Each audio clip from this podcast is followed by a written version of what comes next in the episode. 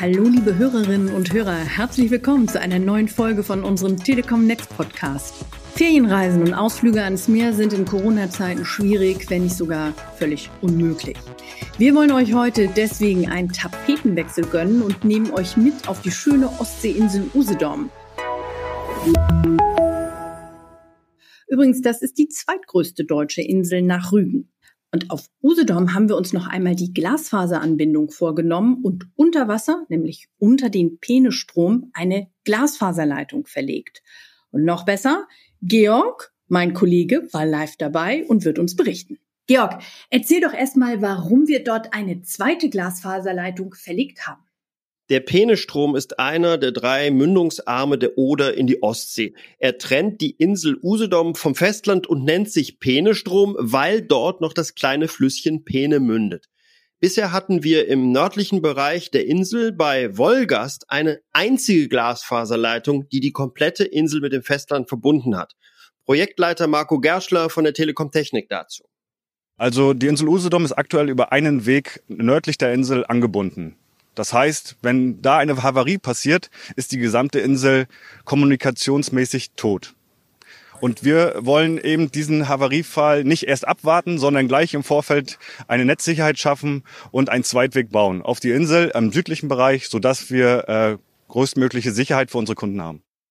Das heißt, wenn mit dieser Leitung etwas schiefgegangen wäre, wären die rund 80.000 Einwohner der Insel und ihre jährlich 1,5 Millionen Feriengäste offline, sowohl im Festnetz als auch mit Mobilfunk. Also die neue Glasfaserleitung sollte unter dem Penestrom hindurchgeführt werden. Also wenn ich mir das jetzt hier auf der Karte so anschaue, diese Pipeline führt von dem Ort Kamp auf dem Festland zum Hafen Kanin am Südende der Insel.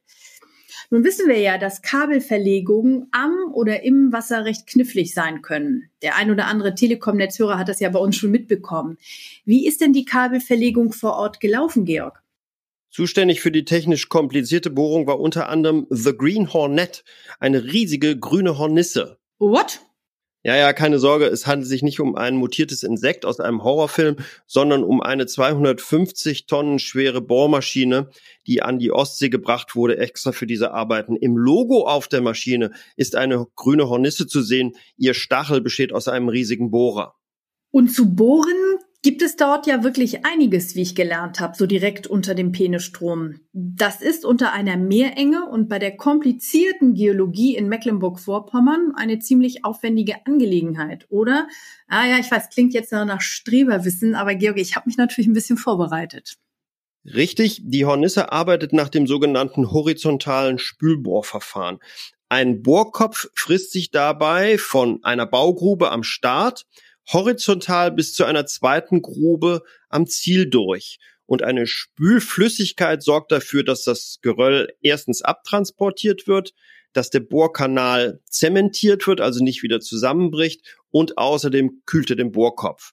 Als der Bohrer nach 900 Metern auf der Inselseite wieder rauskam, wurde dann ein 17 Zentimeter dickes Stahlrohr an den Bohrer angekoppelt und dann wurde der Bohrer mit diesem Stahlrohr, mit diesem 900 Meter langen Stahlrohr langsam wieder durch das Bohrloch zurückgezogen auf die Festlandsseite.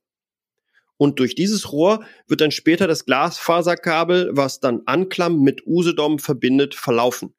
Holger Neubauer ist der Geschäftsführer der thüringischen Firma IBZ Bau, die für uns die Arbeiten vor Ort durchführte. Endlich ist es gelungen, einen stabilen Bohrkanal zu errichten und damit die Bohrung auch zum Erfolg zu bringen.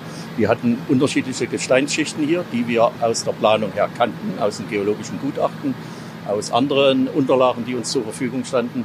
Aber wir haben äh, etwas länger gebraucht, wie wir geplant haben und haben auch, das muss ich ehrlich gestehen, mehrere Anläufe gebraucht, um das positiv zu realisieren. Also das war, wie man so sprichwörtlich sagt, ein ganz schön dickes Brett zu bohren. Nach wie vielen Stunden hatten die Techniker es denn geschafft und wo, Georg, habt ihr die Leitung angebunden? Das Ganze hat viele Wochen gebraucht. Die Gesteinsschichten unterhalb des Penestroms sind zwar weich, aber als der Bohrer auf das andere Ufer stieß, haben wir viel Zeit verloren, weil das Gestein so hart war und der Bohrer einfach nicht durchkam. Zurzeit wird allerdings alles vorbereitet für die Verlegung der Glasfaser in diesem Düker genannten Stahlrohr. Das muss ja alles dann wasserdicht sein. Das Wasser darf nicht in das Rohr reinkommen, sonst würden die Glasfaserkabel beschädigt. Das muss korrosionsbeständig sein. Auch das nicht so ganz einfach. Und dann muss nur noch die Glasfaser am Ende mit den Vermittlungsstellen der Telekom in Anklam und in Usedom Stadt verbunden werden. Und dann sind die Arbeiten tatsächlich auch beendet. Wir gehen davon aus, dass die neue Anbindung der Insel Ende des Jahres dann voll in Betrieb sein wird. Noch einmal Marco Gerschler. Na, über die neue Anbindung werden natürlich jetzt auch Glasfaser verlegt und damit wird auch der 5G, also Netzausbau, auch mit bewerkstelligt. Es gibt mehr Bandbreite und äh, ja, für die Kunden und die Touristen vor allen Dingen auch in diesem schönen Gebiet äh, ist es natürlich ein weiterer Vorteil. Das sind gute Perspektiven für die Inselbewohner und die Touristen von Usedom.